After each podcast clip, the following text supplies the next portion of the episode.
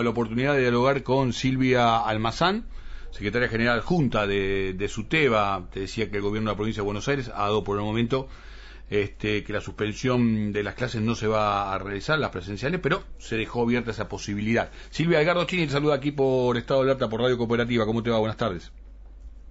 Hola, buenas tardes. Gracias por la comunicación. Al contrario, gracias por, por atendernos. Ahí hubo un, algunas dificultades, pero está saliendo bien, ¿no? Al aire tenemos tenemos una buena una buena recepción. Eh, Silvia, vos estuviste presente en la reunión y queremos saber que bueno que nos cuentes eh, el vivo de lo que fue y en todo caso este que nos des un, pantallazo de lo que podría llegar a ocurrir este si algunos este, indicadores se disparan negativamente en lo que tiene que ver con con los contagios, en lo que tiene que ver con los fallecimientos y puntualmente ligados al tema de la educación, ¿no? Sí, ayer se realizó la reunión que habíamos solicitado desde el Frente de Unidad, los gremios docentes del Frente de Unidad Docente Bonaerense, junto con los gremios de los trabajadores auxiliares, eh, con el viceministro de Salud de la provincia, Nicolás Treplat, y la directora general de escuelas, Agustina Vila. Eh, el pedido de la reunión se fundamentó en el, crecimiento exponencial de los contagios y, particularmente cómo esta situación, que hasta el momento la escuela no es un espacio, un foco de contagio, podríamos decirlo así simplemente, eh, no se producen allí por la implementación estricta de los protocolos, pero sí el afuera, eh, donde no hay cumplimiento de protocolos, donde se han relajado las prácticas sociales sanitarias, la circulación que a su vez produce también un sistema educativo de la dimensión del de la provincia de Buenos Aires, sumado a algunas complejidades del transporte, están impactando en, en, la escuela y, particularmente nos preocupan los distritos con más alta circulación del virus. Eh, la semana pasada, hasta la semana pasada eran 42 distritos en la provincia de Buenos Aires, Hoy en conferencia de prensa el ministro de Salud planteó que son 62. Entonces lo que nosotros expresamos es avanzar en este en, este monitoreo, digamos, de estas condiciones que están eh, produciendo esta situación y que haya una intervención de restricciones, no solo en relación a la suspensión de las clases eh, presenciales de manera temporal y focalizada en estos distritos con mayores eh, circulación del virus, sino también acompañado de otras restricciones sociales. Nosotros decimos la burbuja, la única burbuja de cuidado por la que circulan nuestros niños y niñas, nuestros estudiantes, es la de la escuela, es la, el agrupamiento en, el, en, en, la escuela, en cada uno de los niveles, en el nivel inicial, primario, secundario.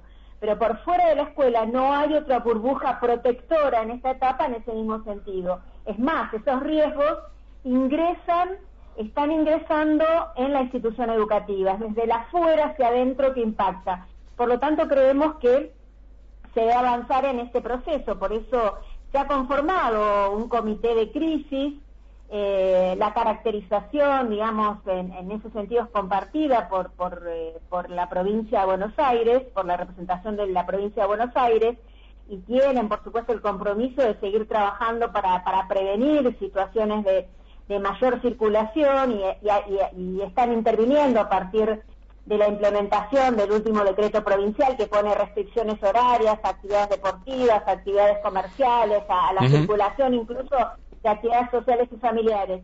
Esto, este balance se va a hacer el jueves de cómo se está produciendo el impacto en estos distritos de alta circulación y a su vez cómo esto atraviesa las escuelas. Nosotros, volvemos a reiterar, estamos planteando la suspensión temporal y focalizada en estos distritos de las clases presenciales. Bien, eh, concretamente esa es la propuesta. De todas maneras, el jueves se valorará, esto es minuto a minuto, día a día. Eh, ahora, y, te agradezco realmente eh, el relato, la, crónica que nos, que nos hiciste, este, casi como una corresponsal de lujo en lo que tiene que ver con la, con la descripción de la de la situación. Eh, te molesto unos minutos más eh, simplemente para eh, preguntarte, Silvia, nosotros no nos conocemos personalmente, pero hemos hecho varias entrevistas.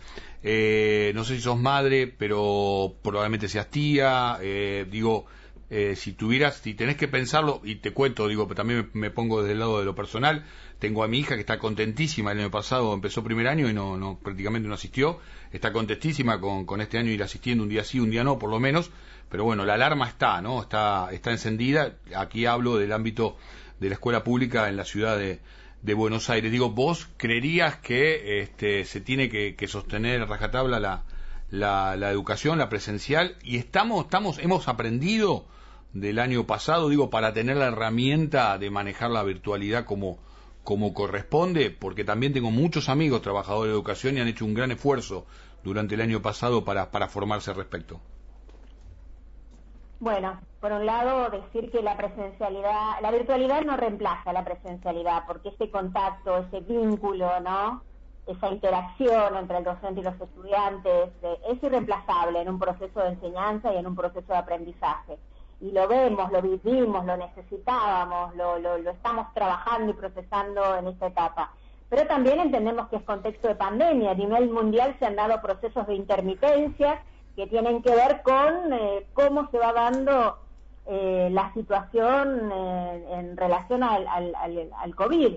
Así que, por lo tanto, creo que esta, este trabajo que se viene haciendo en la provincia de Buenos Aires en relación a la política sanitaria, pero también en nivel nacional, tiene que ser complementado, digamos, con estas acciones intervenciones directas, concretas, pero también nosotros, en nuestra calidad de ciudadanos y ciudadanas, las familias, acompañar ese proceso con políticas de resguardo personales y familiares, ¿no? Me parece que ese es como un punto. Un aprendizaje el año pasado forzado, dificultoso, con esfuerzo, no forzado, eh, dificultoso, complejo, las dificultades de la conectividad, del dispositivo, que no, a veces no permite ni el que tiene el estudiante o el docente poder realizar clases sincrónicas en el momento, en el tiempo, eh, eh, pero se fue trabajando y se fueron haciendo incluso cuadernillos impresos por, los, por las escuelas, por los ministerios, se fue tratando de alguna manera de sostener ese vínculo pedagógico y luego hubieron programas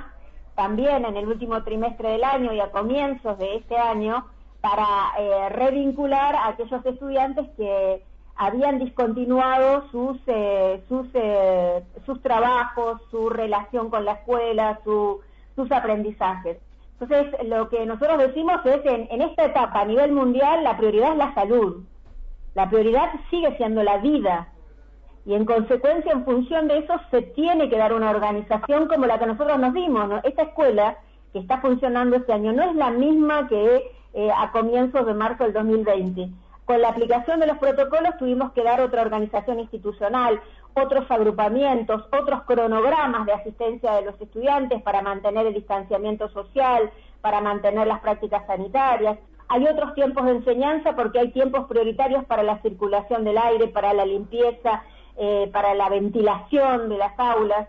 Hay otras, hay actividades que tenemos que acotarlas hay actividades que sí podemos desarrollar, hemos priorizado con conocimientos, es decir, hay una escuela que se está reconstruyendo y construyendo todo el tiempo en un contexto en el que la humanidad aprende y reaprende en este contexto de pandemia, ¿no? Absolutamente. Silvia, te agradecemos mucha, mucho esta, esta comunicación. Nos quedamos con, con esto que, que, mencionabas al inicio también, del tema de las definiciones que puede haber el próximo día jueves. Compartir con vos una información que tenemos de algunos colegios puntuales en el ámbito de la ciudad que están tomando de manera independiente eh, medidas producto de que son muchas las burbujas que se tienen que aislar. Gracias por esta comunicación, que termine muy bien el día. Gracias a ustedes. Silvia Almazán, secretaria general junta de SUTEBA.